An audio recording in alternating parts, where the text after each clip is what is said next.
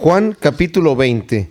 Vimos cómo es que el Señor fue entregado primero por Judas Iscariote, que lo traicionó, fue entregado a los principales de los judíos que ya lo querían matar, y ellos lo llevan a Pilato, el Señor es crucificado, condenado a muerte, y se nos dice al final del capítulo 19, Juan menciona que el Señor fue puesto en una tumba que estaba cerca yo había mencionado que en realidad no era el hecho de que estaba cerca lo que hizo que al Señor lo pusieran en esa tumba solamente, o sea, fue un motivo, pero José de Arimatea tenía una tumba que estaba cerca del lugar y por eso escogieron poner al Señor allí. Hago esta aclaración para explicar que no es que Juan se haya equivocado, sino que no nos dice completamente la figura de lo que sucede, ¿verdad? La tumba era de José de Arimatea porque a nadie sepultaban en una tumba a menos que fuera el dueño de la tumba, ¿no? Esta era una tumba que ya había sido cavada, preparada en piedra, algo bastante caro. Es importante mencionar lo de la tumba para que sepamos nosotros la manera en la que el Señor resucita. Si al Señor lo hubieran enterrado en un lugar por allá afuera, pues nadie se hubiera dado cuenta de el momento de la resurrección. Realmente es una cosa de Dios que la tumba haya estado cercana, allí en la misma ciudad. Y eso también nos va a servir a nosotros entender que los acontecimientos que vamos a leer ahora en el capítulo 20 se dan en una zona muy cercana. O sea, la tumba está cercana a donde los discípulos están reunidos, de donde van a salir a visitar la tumba estas mujeres de las cuales vamos a leer aquí en el capítulo 20. Entonces, en el primer versículo nos dice que el primer día de la semana María Magdalena fue de mañana, siendo aún oscuro al sepulcro, y vio quitada la piedra del sepulcro. Entonces corrió y fue a Simón Pedro y al otro discípulo, aquel al que amaba Jesús, y les dijo, se han llevado del sepulcro al Señor y no sabemos dónde le han puesto. Y salieron Pedro y el otro discípulo y fueron al sepulcro. Corrían los dos juntos, pero el otro discípulo corrió más a prisa que Pedro y llegó primero al sepulcro. Bajándose a mirar, vio los lienzos puestos allí, pero no entró. Luego llegó Simón Pedro tras él y entró en el sepulcro y vio los lienzos puestos allí y el sudario que había estado sobre la cabeza de Jesús, no puesto con los lienzos, sino enrollado en un lugar aparte. Entonces entró también el otro discípulo que había venido primero al sepulcro y vio y creyó, porque aún no habían entendido la escritura que era necesario que él resucitase de los muertos, y volvieron los discípulos a los suyos. Aquí hay un detalle que no se nos narra en el Evangelio de Juan que vale la pena recordar. En los otros evangelios se nos dice en el Mateo, que los soldados estaban cuidando esta tumba. Los fariseos habían pedido a Pilato un grupo de soldados para llevarlos a cuidar la tumba y la querían sellar. O sea, la tumba ya tenía una piedra encima. Eso era lo que las mujeres sabían. María Magdalena sabía lo que estaba allí. Aquí no se nos mencionan las demás mujeres, pero había varias mujeres que estaban acompañando a María Magdalena y fueron al sepulcro. Y mientras iban al sepulcro iban comentando, ¿y cómo vamos a hacer para mover la piedra? ¿Quién no la va a mover? Porque era una piedra muy grande. Ellas obviamente no tenían la capacidad física para mover esa piedra tan grande que estaba a la puerta. Ellas no sabían que los fariseos habían ido a Pilato y le habían pedido unos soldados allí para sellar la puerta esa puerta la sellaban con unas eh, correas, eh, amarraban la piedra prácticamente, aunque estaba puesta, la amarraban ahí y luego le ponían un sello, de manera que si ese sello se rompía, mostraba que alguien había intentado violar la tumba. Pero no solamente sellaron la tumba, sino que llevaron unos soldados. Cuando ellos le pidieron a Pilato los soldados, eh, Pilato les dijo, ustedes tienen soldados, llévense los soldados que necesiten y asegúrenla como ustedes quieran asegurarlo, como ustedes saben que tiene que estar asegurada. O sea, prácticamente les dijo, hagan lo que tengan que hacer para que ustedes queden satisfechos de que esa tumba no va a ser violada. Ahora, estos hombres, estos fariseos, habían ido a Pilato con el cuento de, queremos sellar esa tumba porque sus discípulos pueden robar el cuerpo. Ese mentiroso dijo que iba a resucitar al tercer día. Ellos entendieron eso. Los discípulos no lo sabían. Es increíble. ¿eh? Los discípulos no lo habían entendido así. Aquí acabamos de leer que todavía no comprendía la escritura de que tenía que resucitar al tercer día. Pero los fariseos sí habían entendido eso y por lo tanto querían sellar la tumba. Como si al poner la tumba y asegurarse que nadie la va a mover, el Señor no va a poder salir de ahí aunque se hubiera resucitado. Como si el Señor necesitara que le movieran la piedra para salir afuera. Porque, ¿saben? La resurrección de Lázaro fue diferente. La resurrección de Lázaro, dijo el Señor, muéstrenme dónde lo pusieron. Y cuando lo llevaron al lugar, le dijeron las hermanas, pero Señor, ya huele mal porque ya tiene cuatro días. Y tuvieron que mover la piedra que estaba en la entrada de la tumba de Lázaro Y cuando Lázaro salió, después que el Señor le dijo, Lázaro, ven fuera, tuvieron que desatarlo porque estaba atado. Pero esto no sucede aquí. Acabamos de leer que ellos, estos discípulos que llegan ahí entran y ven que el cuerpo no está y los lienzos están ahí. Bueno, el detalle es el siguiente.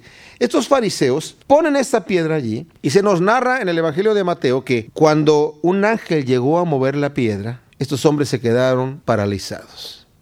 Como dije, no se necesitaba mover la piedra para que el Señor pasara por ahí, porque vamos a ver más adelante que el Señor entra en aposentos donde los discípulos están con puerta herméticamente cerrada, ¿verdad? Entra a través de la pared o como sea, Él se aparece en medio de ellos. No necesita un cerrojo, no necesita que le quiten la piedra. De cualquier manera, un ángel vino a remover la piedra. La piedra no la removió el ángel para que saliera el Señor. La piedra la removió el ángel para que pudiera ser testimonio de que cuando llegaran los discípulos y vieran, ah, mira, aquí ya no hay nadie. Porque el Señor salió sin que la piedra fuera removida. Y los hombres estos, los soldados se quedaron como muertos, se quedaron paralizados mientras el ángel estuvo allí. Ya una vez que el ángel se fue, ellos se incorporaron y fueron a darles aviso a los fariseos y les dijeron lo que pasó. Y ellos dijeron, ustedes digan que sus discípulos vinieron a robar el cuerpo mientras ustedes estaban dormidos. Y nosotros, si el procurador dice algo, le vamos a decir que no importa. Ahora, este es bien importante porque esto demuestra la resurrección de Jesucristo, históricamente hablando. Hay gente que dice, no, Jesucristo no resucitó. Por supuesto que resucitó.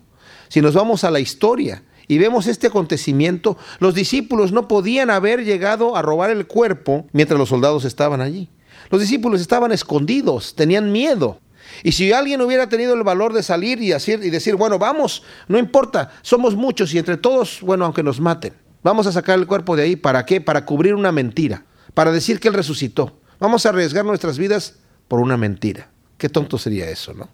Entonces, si, eso hubiera pasado, les convenía a los fariseos decir, estos soldados se durmieron mientras estaban supuestamente velando para que no llegaran sus discípulos, y como se durmieron, los discípulos efectivamente vinieron a hacer aquello que nosotros temíamos, se robaron el cuerpo. O sea, de nada nos sirvieron los soldados, ni amarrar la piedra ni sellarla. A ellos les convenía que a los soldados los castigaran. ¿Y saben con qué los hubieran castigado? Los hubieran crucificado. Porque el reo que estaba allí estaba crucificado. Entonces ellos hubieran sufrido la misma muerte.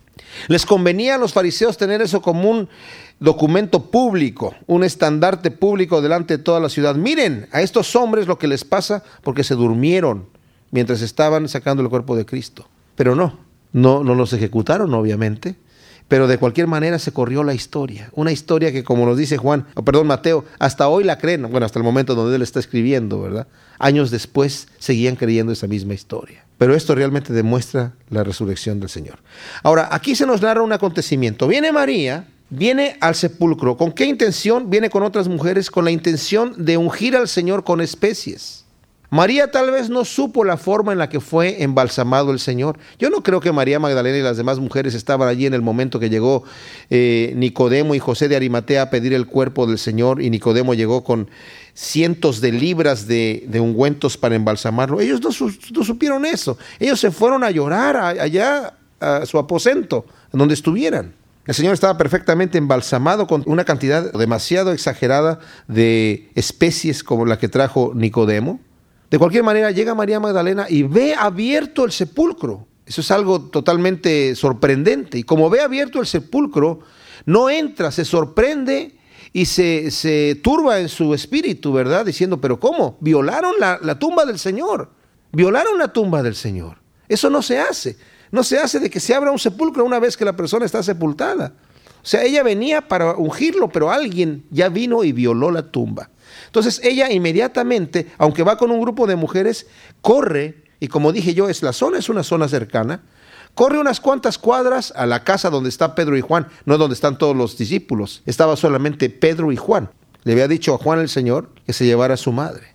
Seguramente Pedro había ido con ellos para consolarla a ella, para consolarlo a él, y estaban juntos allí en la misma casa. Entonces cuando llega, María Magdalena encuentra a Pedro y a Juan y les dice a ellos dos, han quitado la piedra del sepulcro del Señor, han violado la tumba. Entonces sale corriendo Pedro y Juan, pero Juan siendo más joven corre más rápido, llega primero, pero no se mete. Se queda allí a la puerta sin atreverse a meter. Pedro inmediatamente entra y ve que están los lienzos, y esto es bien interesante lo que dice aquí.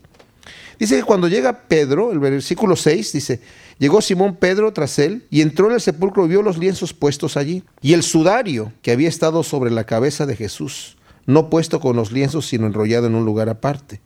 Entonces entró también el otro discípulo que había venido primero al sepulcro y vio y creyó.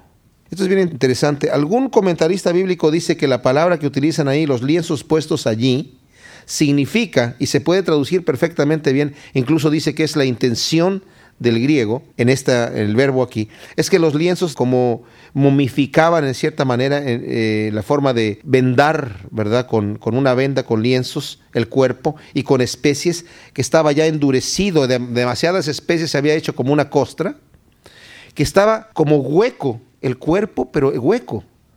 Significa esto que no habían sucumbido, no se habían bajado, no habían caído los lienzos, sino que estaban todavía en la forma, pero vacíos. Y el sudario, que era el que cubría la cabeza, estaba doblado en una parte allí.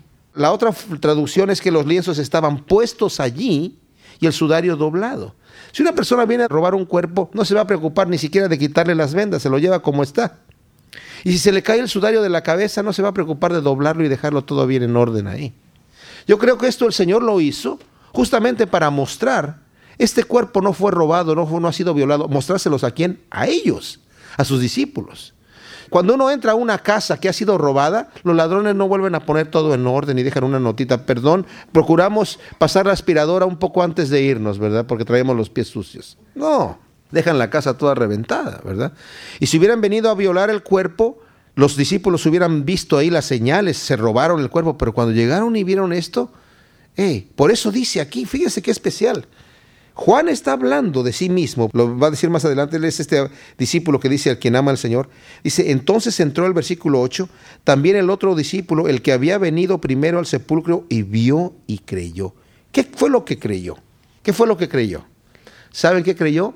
Que el cuerpo no solamente no estaba allí porque se lo habían llevado no, creyó que Jesucristo había resucitado de los muertos. Qué tremendo. Es el primero en la escritura que cree. Ve y dice, esto es que el Señor había dicho que iba a resucitar y ha resucitado. Porque aquí los lienzos están puestos en orden. Aquí no se han robado a nadie. María Magdalena no sabía eso. María Magdalena vio que había sido quitada la piedra y no sabía qué había pasado. Y fíjense lo que pasa con María Magdalena. Lo dice aquí en el versículo 11. Pero María estaba fuera llorando junto al sepulcro, y mientras lloraba se inclinó para mirar dentro del sepulcro, y vio a dos ángeles con vestiduras blancas que estaban sentados, el uno a la cabecera y el otro a los pies donde el cuerpo de Jesús había sido puesto. Le dijeron, mujer, ¿por qué lloras? Les dijo, porque se han llevado a mi Señor y no sé dónde le han puesto. Aquí María Magdalena Entró en el mismo, a ver el mismo sepulcro, a ver el mismo espectáculo, vio los mismos lienzos que estaban doblados y estaba el, otro ya sea que estaba enrollado o que estaba simplemente con la forma del, cuerpo y no caído, ¿verdad? Como sea que sea la traducción del asunto. Pero ella no entiende lo que entendió Juan. Ella sigue pensando, se llevaron al Señor. Incluso vean los ángeles ahí sentados y esa es la primera persona que yo veo en la escritura que no cae de rodillas, ¿verdad? Postrado delante de los ángeles, ¿verdad? Y un ángel del Señor. Ella está preocupada por su Señor. Se lo han llevado, dice, y no sabemos dónde lo ha puesto. Esa es su preocupación. Versículo 14 dice, cuando había dicho esto, se volvió y vio a Jesús que estaba allí, mas no sabía que era Jesús. Eso es bien especial porque el Señor se va a aparecer a varias personas aquí con diferente aspecto. A los dos que iban camino a Emaús, como nos dice otro evangelio, Estuvo platicando con ellos por un largo tiempo y no se dieron cuenta que era Él. Más adelante se va a aparecer a los discípulos también y, lo van a ver, pero no van a saber que es el Señor hasta después. No sabemos qué aspecto tenía. El Señor se apareció en diferentes maneras.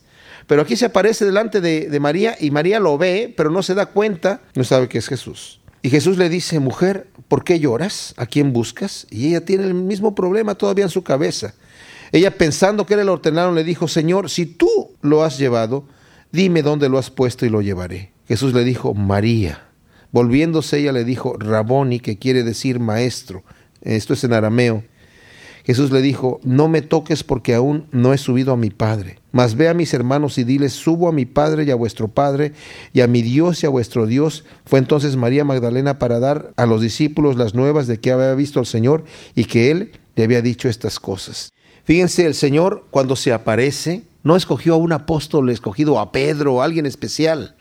Se aparece a María Magdalena, dándonos a entender que el Señor no hace excepción de personas, o sea, el Señor a todos nos da los mismos privilegios. Y aquí a María Magdalena es la primera que descubre que la tumba había estado abierta, la primera que ve al Señor resucitado.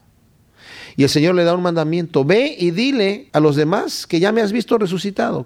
Juan no tuvo que ver al Señor resucitado. Eso es bien interesante. Juan no tuvo que ver al Señor resucitado. Él vio y creyó. Dijo, yo ya sé que el Señor resucitó. Nosotros no hemos visto al Señor resucitado en sí, no, no lo hemos visto con nuestros ojos físicos, pero hemos escuchado la palabra y hemos creído. Aquí adelante vamos a ver un acontecimiento de Tomás que él duda, ¿verdad?, de lo que se les dice y el Señor advierte, ¿verdad? Dice, bienaventurados aquellos que sin ver creyeron. Juan sin ver creyó. Pero bueno, a ella que tenía el problema, el conflicto de que en su mente se habían robado el cuerpo del Señor y no vio lo que Juan vio, no lo entendió en la manera que Juan lo entendió, y el Señor se le aparece y le da esta esperanza. Ahora, aquí hay un versículo, el versículo 17, dice Jesús le dijo, no me toques, pues aún no he subido a mi Padre, mas ve a mis hermanos y dile, subo a mi Padre y a, vuestro Padre, a mi Dios y a vuestro Dios. Esto de no me toques, algunos han querido decir que el Señor le estaba diciendo, no me toques, no me toques el cuerpo porque todavía no subo al Padre, no me puedes tocar, nadie me puede tocar. Y ella lo quería tocar, no, no, no, no me toques con el dedo. No, más bien la traducción es, no me sujetes, déjame ir porque ella lo estaba abrazando de los pies. No tanto se refería a tocarlo físicamente, porque otro evangelio nos dice que las mujeres sí lo tomaron de los pies y estaban tomándolo y lo habían abrazado. Y es aquí donde, el mismo lugar donde el Señor dice, ya, déjenme ir porque tengo que irme. Aunque Juan solamente menciona a María Magdalena, hay un grupo de mujeres con ella. Y el mismo mandamiento que le dice a María Magdalena, ve, y dile a los demás que yo he resucitado, y todo se los dice también a ellas. Vayan y díganle a los demás en los otros evangelios. Y también les dice lo siguiente, yo voy a estar en Galilea, me voy a aparecer en Galilea. Así que vayan haciendo planes para irse para allá porque yo voy a estar allá con ustedes. Les da ese mandamiento, váyanse para allá porque yo voy a estar con ustedes. En el versículo 19 nos dice que cuando llegó la noche de aquel mismo día, el primero de la semana, estando las puertas cerradas en el lugar donde los discípulos estaban reunidos por miedo de los judíos, vino Jesús y puesto en medio les dijo, paz a vosotros. Cuando les hubo dicho esto, les mostró las manos y el costado y los discípulos se regocijaron viendo al Señor. Entonces Jesús les dijo otra vez, pasa a vosotros, como me envió el Padre, así también os envío. Y habiendo dicho esto, sopló y les dijo, recibid el Espíritu Santo. A quienes remitieren los pecados les son remitidos y a quienes se los retuvieres les son retenidos. Hay varios detalles que suceden en esta sección. Una que observamos en el versículo 19, los discípulos están asustados con las puertas cerradas, nos dice aquí, por miedo a los judíos. Les tienen miedo a los judíos, no saben qué es lo que va a suceder con ellos. Más adelante vamos a ver a estos mismos discípulos llenos del Espíritu Santo con una actitud completamente diferente, pero en este momento están encerrados. El Señor se aparece en medio de ellos, a ellos les muestra las llagas para que se cercioren que es el Señor. Nuevamente, el aspecto físico no sabemos cómo era de él.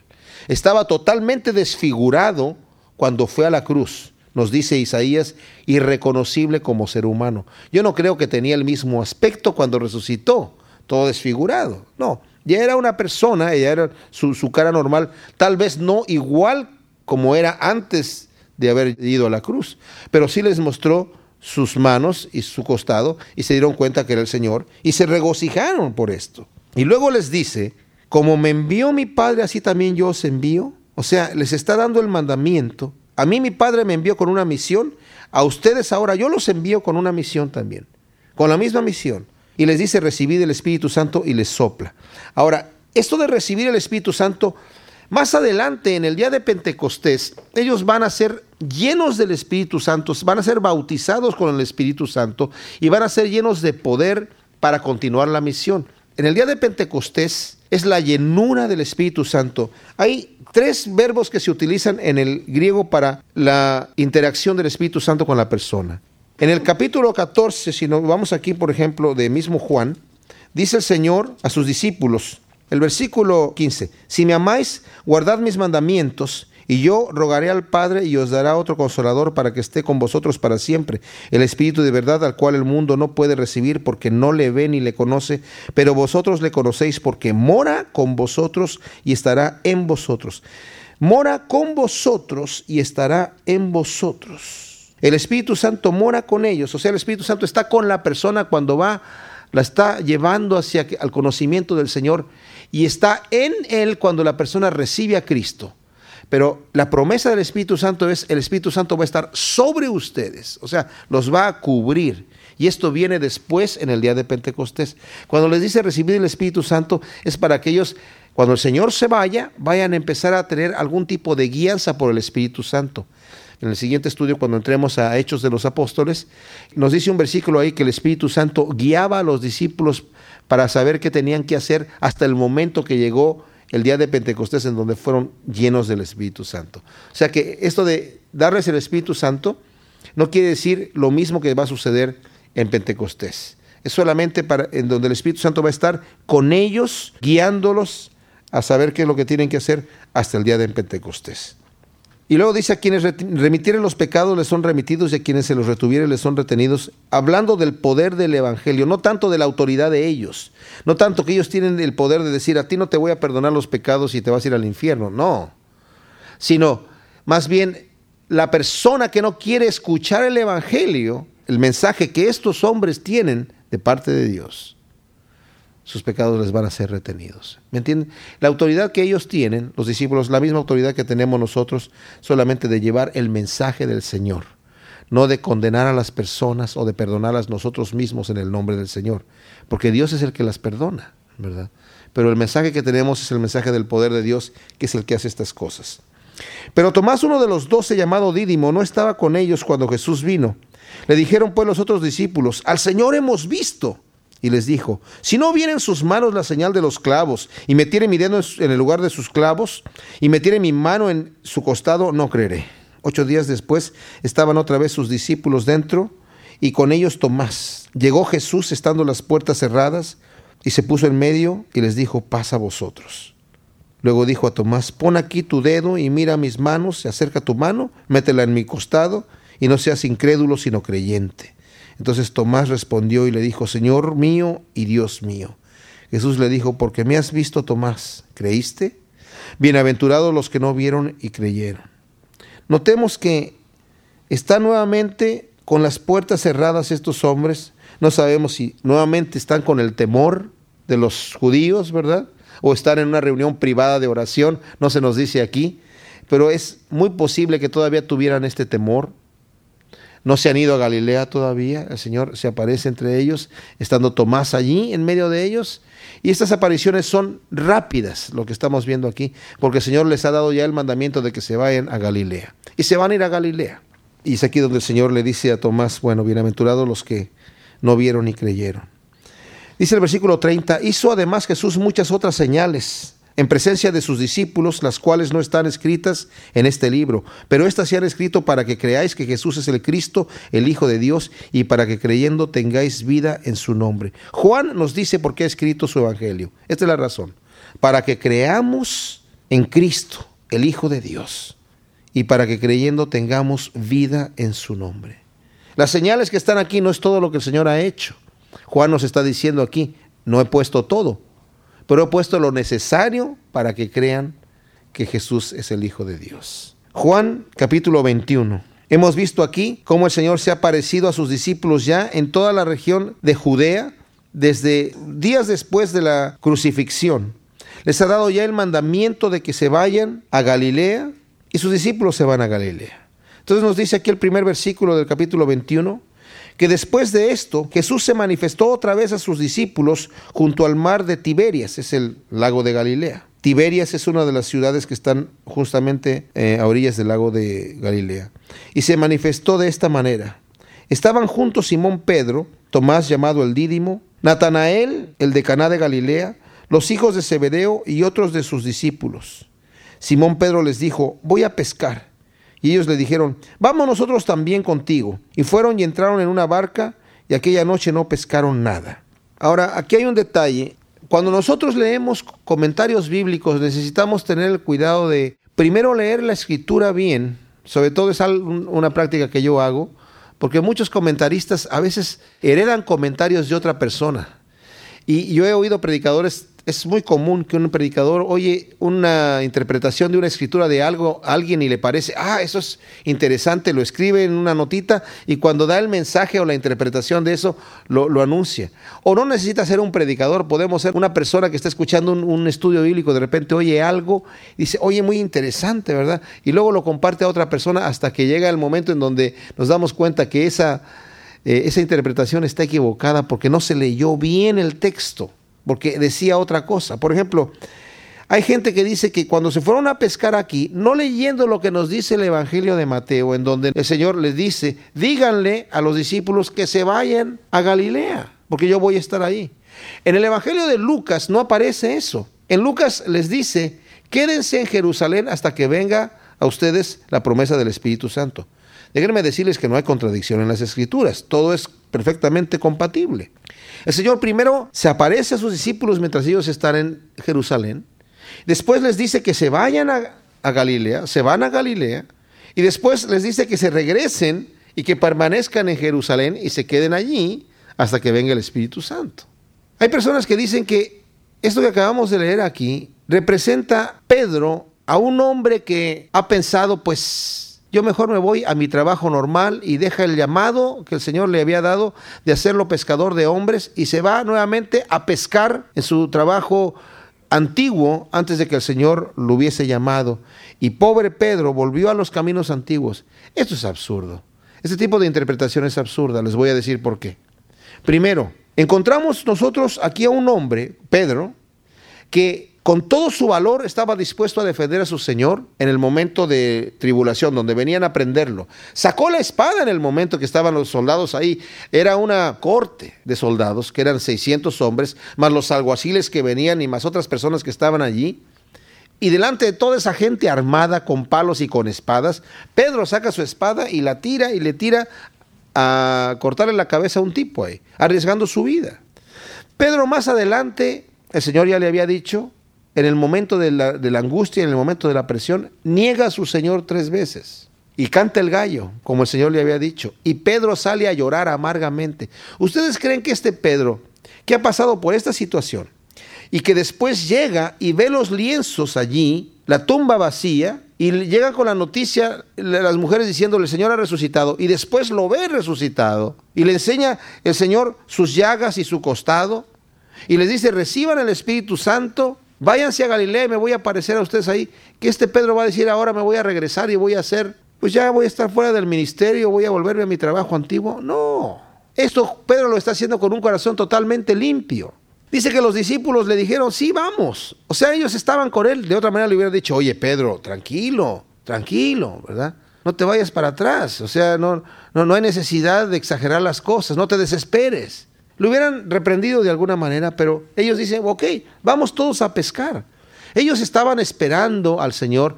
En cierta manera yo felicito a Pedro, porque ¿saben qué?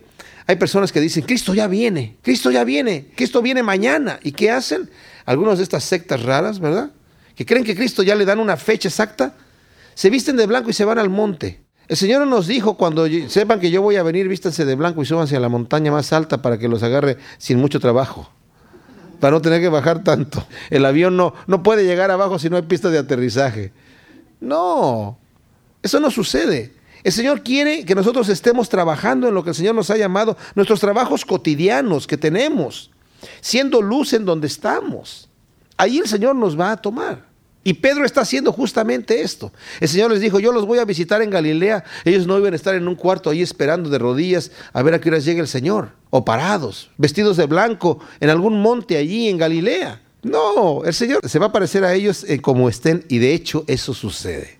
Fíjense lo que sucede aquí. Dice Pedro, voy a pescar, dice el versículo 3, y los demás le dijeron, vamos nosotros también contigo. Fueron y entraron en una barca y aquella noche no pescaron nada. Yo no creo que ellos estaban desilusionados de no haber pescado nada, ni afanados de que no hubiesen pescado nada, porque tenían el gran negocio de vender cierto pescado a Japón o una cosa así por el estilo. No, eso no pasaba, ¿verdad? O en el mercado ahí mismo. No. Ellos simplemente tal vez lo hicieron porque, sí, tal vez para ganar algunos pesos, tal vez para sacar algo de comer, o porque estaban emocionados de que el Señor había resucitado y esperando con un poco de anticipación, esperando a ver en qué momento el Señor se aparece y mientras tanto, ¿qué hacemos? Pues yo voy a pescar, dijo Pedro, mientras tanto, bueno, sabiendo que si ellos están por allá pescando, el Señor no va a decir, ah, no, pues se fueron a pescar, ya mejor no me aparezco. No, lo conocen y saben que el Señor no es así y no pesca nada. Cuando ya iba amaneciendo, se presentó Jesús en la playa, mas los discípulos no sabían que era Jesús. Nuevamente, aquí vemos que el aspecto físico de Jesús era diferente, de manera que ellos no se daban cuenta que era el Señor. Estos hombres habían pescado, Pedro a eso se dedicaba, Juan también y su hermano también, Santiago, eran pescadores profesionales, a eso se dedicaban por años, sabían cómo pescar. O sea, habían hecho lo que tenían que haber hecho. Mira, no, tíralo por allá. Aquella zona es mejor durante la noche. En esta época del año, los peces están de aquel lado. No, vámonos para acá. Hicieron lo que tenían que hacer. Dentro de su profesión, esa era su profesión, hicieron lo que tenían que hacer y no pesca nada. Cuando llega la mañana, ven a un hombre ahí en la playa y les dice, en el versículo 5, hijitos, ¿tenéis algo de comer? respondieron, no. Él les dijo, echad la red a la derecha de la barca y hallaréis. Entonces la echaron y ya no la podían sacar por la gran cantidad de peces. Esto es hasta cómico, porque si les hubiera dicho, hijitos, ¿tenéis algo de comer? No. Eh, ¿En dónde han pescado? Hemos pescado en el lado oriente del lago. Váyanse al lado occidente, allá van a encontrar. Pero les dice, echen la red a la derecha de la barca. Yo imagino que están pensando, este tipo no sabe que los peces pueden pasar por abajo de la barca de la derecha a la izquierda, ¿verdad? ¿Por qué a la derecha de la barca? O sea, hemos estado pescando por todo el lago, no hemos conseguido nada. Lo interesante es que no saben qué es el Señor. O sea, yo imagino ahí Pedro o Juan o Jacobo hubieran soltado la carcajada. A la derecha de la barca. Oye, ¿cómo estás haciendo que a la derecha de la barca? Pero ellos no dicen nada, sino con respeto tiran la red allí y ya no la podían sacar de la cantidad de peces. Y el único que se da cuenta de lo que está pasando, me parece que el que estaba más despierto de todos los discípulos era Juan, ¿verdad? Bueno, también es Juan el que escribe su, su evangelio, a lo mejor. no.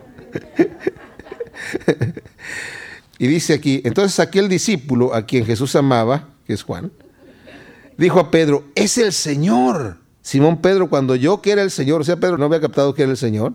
Juan se dio cuenta que era el Señor por el mandato que había dado y por el resultado, ¿verdad? Es el Señor. Pedro cuando yo que era el Señor se ciñó la ropa porque se había despojado de ella y se echó al mar. Y los otros discípulos vinieron con la barca arrastrando la red de peces, pues no distaban de la tierra sino como 200 codos. Pedro no estaba totalmente desnudo, pero estaba en su ropa interior, como él acostumbraba pescar, ¿verdad? Trabajar. Al descender a tierra, vieron brasas puestas y un pez encima de ellos y pan. O sea, el Señor ya había conseguido un pez y pan y lo estaba cocinando en unas brasas a ella. Jesús les dijo, traed de los peces que acabáis de pescar. Subió Simón Pedro y sacó la red a tierra llena de grandes peces, 153, y aun siendo tantos, la red no se rompió. Son peces bien grandes los que tienen allí y muy sabrosos. Yo tuve la oportunidad de estar allí en el lago de Tiberias o el lago de Galilea y nos llevaron a un restaurante a comer el pez de San Pedro, supuestamente que son los peces que están allí, un pez muy rico y grande, o sea, 150 peces, me imagino yo, para la red que tenían ellos, debe haber sido una, una gran cantidad de peces, además dice aquí que eran grandes peces. Les dijo Jesús, venid, comed, y ninguno de los discípulos se atrevía a preguntarle, ¿tú quién eres? Sabiendo que era Jesús. Vino pues Jesús y tomó el pan y les dio, y asimismo del pescado, esta era la tercera vez que Jesús se manifestaba a sus discípulos después de haber resucitado de los muertos. Cuando hubieron comido, Jesús dijo a Simón Pedro, Simón hijo de Jonás, ¿me amas más que estos? Le respondió, sí Señor, tú sabes que te amo. Y él le dijo, apacienta mis corderos. Volvió a decirle la segunda vez, Simón hijo de Jonás, ¿me amas? Pedro le respondió, sí Señor, tú sabes que te amo. Le dijo, pastorea mis ovejas. Le dijo la tercera vez, Simón hijo de Jonás, ¿me amas? Pedro se entristeció de que le dijese la tercera vez, ¿me amas? Y le respondió, Señor, tú lo sabes todo, tú sabes que te amo. Jesús le dijo, apacienta mis ovejas. Aquí vemos nosotros una conversación que el Señor tiene delante de los discípulos con Pedro. Algunos dicen, y puede ser, que estas tres preguntas de me amas tres veces era para de alguna manera eh, compensar o anular las tres negaciones de Pedro, ¿verdad? Es interesante y se podría pensar de esa manera. Algunos también, los que dicen que Pedro en desobediencia se había ido a pescar porque se había vuelto otra vez al mundo en cierta manera, en su corazón, cuando le dijo el Señor, ¿me amas más que estos? Se refería a los peces. Yo no creo que Pedro tenía mucho interés en los peces en este momento, ¿verdad? Estando ahí con el Señor. ¿Me amas más que los peces? Y, ay, bueno, déjame ver. yo creo que sí, Señor. Son 150, ¿verdad? Ay, Dios mío, no sé. Son bien grandes, Señor. Me estás poniendo aquí en, un dilema. No, yo no creo que Pedro eh, se fue a pescar porque amaba más los peces que al Señor. Definitivamente, eso es absurdo pensarlo así. Cuando le está diciendo, me amas más que esto, se está refiriendo a los discípulos. Ahora, la pregunta es un poco difícil eh, de entender el significado de lo que el Señor le está diciendo. No tanto es que el Señor, como muchas personas a veces hacen una pregunta, pues aunque la hacen con buena intención, ¿verdad? Me parece mal hecha. Oye, ¿a quién quieres más? ¿A tu papá o a tu mamá? ¿no? Al niñito chiquito. ¿Por qué le tienen que preguntar y poner al niñito y decir, a ver, déjame ver? Pues si dice más que a mi mamá, el papá se va a sentir mal, y si vas a mi papá, la mamá se va a sentir mal, ¿no? ¿Será eso lo que el Señor está haciendo aquí? Oye, ¿me quieres más que estos? Pero, ¿saben? En cierto sentido, la pregunta va por ese sentido. El Señor cuando dijo, voy a ir a Jerusalén y me van a entregar, me van a crucificar. Y todos ustedes me van a abandonar, se van a avergonzar de mí. Y Pedro dijo, ah, Señor, aunque estos se avergüencen, yo no, Señor, yo voy a estar ahí. Yo soy Pedro, Señor, ya sabes.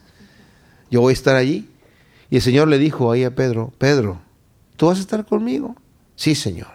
No, Pedro, tú me vas a negar y me vas a negar tres veces, no una vez, tres veces. Cuando cante el gallo, tú ya me vas a haber negado tres veces.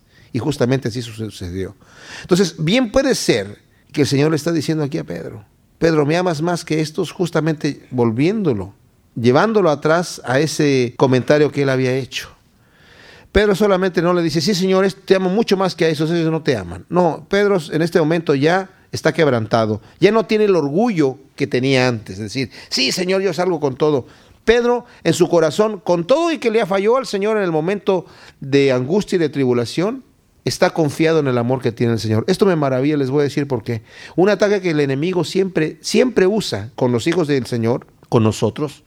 Cuando nosotros fallamos porque fallamos, y fallamos muchas veces, cuando nosotros le fallamos al Señor, nos condena a decir, tú ya no sirves para nada. ¿Tú crees que Dios te tiene confianza? No te tiene ninguna confianza. Mira nada más, mira nada más lo que hiciste. ¿eh? Después de que dijiste no lo vuelvo a hacer, lo hiciste. Así que ya no sirves para nada. ¿Qué clase de cristiano eres tú? Pero el Señor no nos ve así. El Señor nos da otra oportunidad, nos levanta. El Señor entiende. Él sabía que Pedro lo iba a negar. Y dijo, Pedro, tú me vas a negar. Tu fe va a flaquear. Pero yo voy a rogar al Padre para que tu fe no falle y no falte. Aunque te vas a negar y me vas a fallar, tu fe va a quedar ahí. Te vas a sentir mal, sí, pero vas a permanecer ahí. No te vas a ir. No te vas a decir, a, votarlo todo, a decir, ya esto yo no sirve para nada, yo no sirvo como cristiano. Eso es lo que el enemigo quiere que hagamos. Eso es lo que hizo Judas. Yo sé que Judas desde el principio estaba mal, desde el principio, pero no tuvo ni siquiera la capacidad de llegar a decir, oye, ¿habrá perdón para mí? Si me arrodillo en este momento, aunque he entregado al Señor y lo van a crucificar, yo me arrodillo aunque me agarren a latigazos y me corten la cabeza. Señor, perdóname. No quiso hacer eso. Satanás yo lo había condenado demasiado como decirle ya, para ti no hay perdón para nada. Lo peor que podemos hacer cuando le hemos fallado al Señor es apartarnos. Pero eso es lo que el enemigo quiere hacer, apartarnos. Sabemos que el pecado hace una separación entre Dios y nosotros, pero Dios siempre tiene la mano extendida para que nosotros volvamos otra vez. ¿Saben qué dijo David? Dice, cuando yo callé mi pecado, David cuando pecó con Betsabé estaba callando su pecado, justificándose a sí mismo de alguna manera. Dice, cuando callé se envejecieron mis huesos. Mi vigor se secó como sequedad desde verano. En mi cama sufría todo el día. Cuando dije, confesaré mi pecado, he aquí tú me perdonaste, dice el Salmo 32. Cuando dije yo, confesaré o sea, apenas lo pensé, tú ya me perdonaste. Y por eso comienza diciendo, bienaventurado aquel varón al que el Señor no lo inculpa de iniquidad y cuyo pecado ha sido perdonado. El Señor es perdonador. Entonces aquí a Pedro le está diciendo, Pedro, ¿me amas más que estos? Pedro le dice, sí, Señor, yo te amo. Se lo dice tres veces. Y dice que la tercera vez entristece Pedro porque le preguntó la tercera vez. Pero saben ustedes, la palabra que utiliza aquí el Señor dice, Pedro, ¿me amas con amor ágape?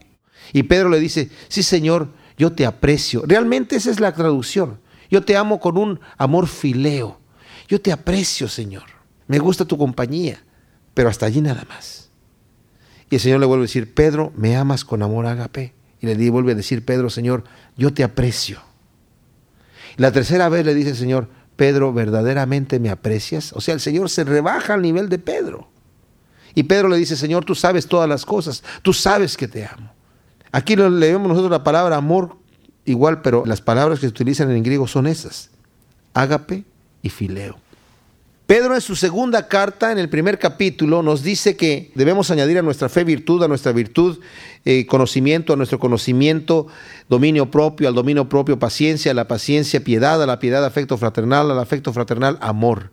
Y cuando nos lleva en esta escalera, ¿verdad? De llevarnos de la fe hasta el amor ágape, las dos últimos escalones es añadir a la piedad, que es nuestra devoción con Dios, afecto fraternal, que es el amor filial, el amor fileo del cual dice aquí, Señor, sí, yo te fileo. Y al afecto fraternal, al amor filial, el amor ágape, que es el amor profundo, el amor fruto del Espíritu Santo, que no es un sentimiento, es un amor que se da, es un amor que se busca, es un amor que se trabaja, es un amor que se entrega. No es que si el Señor dijo, ay, pues yo sentiré ir a la cruz por estos tipos, por mis enemigos. Cristo dijo, mi alma está angustiada hasta la muerte para ir a la cruz. ¿Cómo creen ustedes que va un misionero que sabe que va en peligro de su vida para ir a predicar a una jungla donde lo pueden matar? Muchos misioneros van así, ya con esa mentalidad, sabiendo que los pueden matar y algunos los matan. Van en angustia, pero el amor que tienen por llevar el Evangelio es mayor. Y por eso el Señor aquí está diciendo a Pedro, está, lo está poniendo en esta situación, lo está llevando a otra dimensión a Pedro. Pedro, ok, no me puedes amar con un amor ágape, pero por lo menos sí realmente me aprecias. ¿Me aprecias con un amor fileo? Sí, Señor. Ok, pues apacienta mis ovejas entonces. ¿Y por qué le dice esto? Porque Pedro va a ser una persona líder clave en la iglesia cuando inicia. Clave totalmente. Pedro va a ser una persona que el Señor lo va a utilizar como punta de lanza. A, través de su predicación se van a convertir tres mil y luego se van a convertir cinco mil personas. Y va a haber una iglesia prácticamente instantánea de ocho mil personas si se hubieran podido reunir en un solo lugar, aunque no lo hacían así, se reunían en casas. Pero había ya una comunidad grande de cristianos en las predicaciones de Pedro. Y Pedro fue un líder de la iglesia. No fue el primer papa, pero sí fue un líder de la iglesia principal. Muchas de ellos pusieron los ojos sobre él como líder, porque conoce el carácter fuerte de Pedro, le está diciendo justamente esto, apacienta mis ovejas, pastorea mis ovejas, apacienta mis corderos. Qué importante es que nosotros entendamos la labor del pastor es justamente apacentar a las ovejas. ¿Qué hace el pastor cuando apacienta a las ovejas? Las lleva a comer alimento sólido. Es importante que las ovejas aprendan a comer por sí mismas. Por eso yo les estoy diciendo, por ejemplo, a ustedes que en este caso vendrían a ser mis ovejas. Es importante que cuando leemos la escritura, y la debemos de leer, y la debemos de leer pues lo más que nosotros podamos, cuando leamos la escritura, la leamos entendiendo lo que nos está diciendo, no con prisa, sino dejando que la escritura misma nos esté hablando. No hay prisa para leer la Biblia. Necesitamos que la Biblia de alguna manera nos llene, llegue a nuestro corazón. Eso es lo que nosotros buscamos.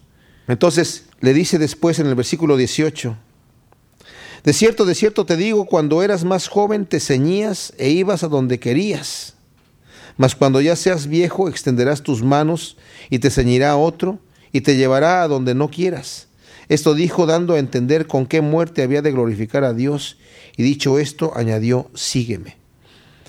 Cuando dice, cuando eras más joven te ceñías e ibas a donde querías, pudiera ser que le está diciendo justamente, cuando joven, incluso ahora, haces lo que quieres, pero va a llegar el momento en donde te van a tomar y te van a obligar a hacer lo que no quieres hacer, que en realidad es, porque dice aquí dándole a entender de qué muerte iba a morir, Pedro murió crucificado. Murió, según nos dice la historia y la tradición, murió el mismo día que mataron a Pablo, al apóstol Pablo. Nerón los condenó a muerte a los dos. A Pablo lo decapitaron y a él lo iban a crucificar y él dijo, yo no soy digno de morir como mi Señor murió. Entonces le dijeron, ah, ok, entonces te vamos a crucificar, pero de cabeza. y lo crucificaron de cabeza. Y así murió Pedro. Y murió siendo ya viejo, justamente después de haber escrito la segunda carta de Pedro. Fue cuando incluso Pedro nos dice ahí que él ya sabía que el Señor le había dicho que iba a partir. Le dice, sígueme. Versículo 20, volviéndose Pedro vio que le seguía el discípulo a quien amaba Jesús, el mismo que en la cena se había recostado al lado de él y le había dicho, Señor, ¿quién es el que te ha de entregar? Cuando Pedro le vio, dijo Jesús, Señor, ¿y qué de este? Jesús le dijo, si quiero que él quede hasta que yo venga, ¿qué a ti? Sígueme tú.